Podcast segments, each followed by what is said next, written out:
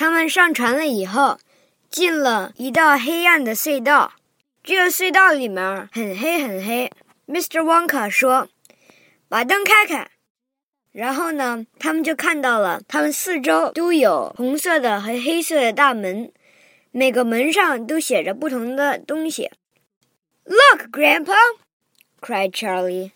There's a door in the wall. It was a green door, and it was set into the wall of the tunnel, just above the level of the river. As they flashed past it, there was just enough time to read the writing on the door.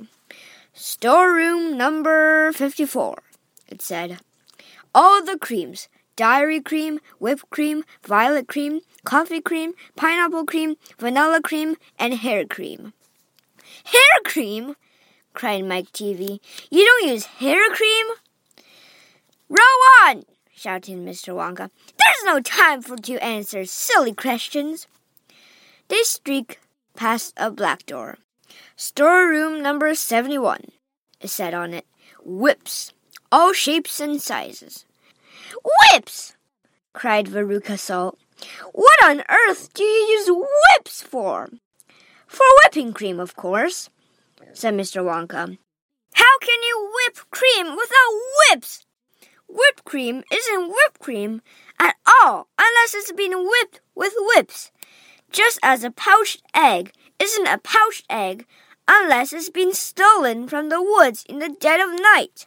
Row on, please. They passed a yellow door on which it said, Storeroom number 77. All the beans cocoa beans, coffee beans, jelly beans, and has beans. Has beans? Cried Violet Beauregarde. You're one yourself, said Mr. Wonka. There's no time for arguing. Press on, press on. But five seconds later, when a bright red door came into sight ahead, he suddenly waved his gold topped cane in the air and shouted, Stop the boat!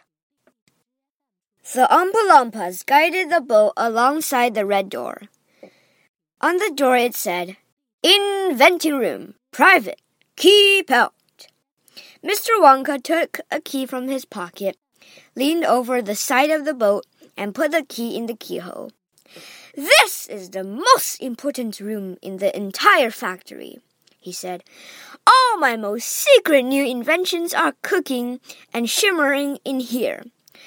Old Fickelgruber will give his front teeth to be allowed inside just for three minutes. So would Prodnose and Slugworth and all the other rotten chocolate makers. But now, listen to me. I want no messing about when you go in. No touching, no meddling, and no tasting. Is that agreed? Yes, yes, the children cried. We won't touch a thing. Up to now, nobody else, not even an Oompa Loompa, has ever been allowed in here. He opened the door and stepped out of the boat into the room. The four children and their parents all scrambled after him. Don't touch! shouted Mr. Wonka. And don't knock anything over.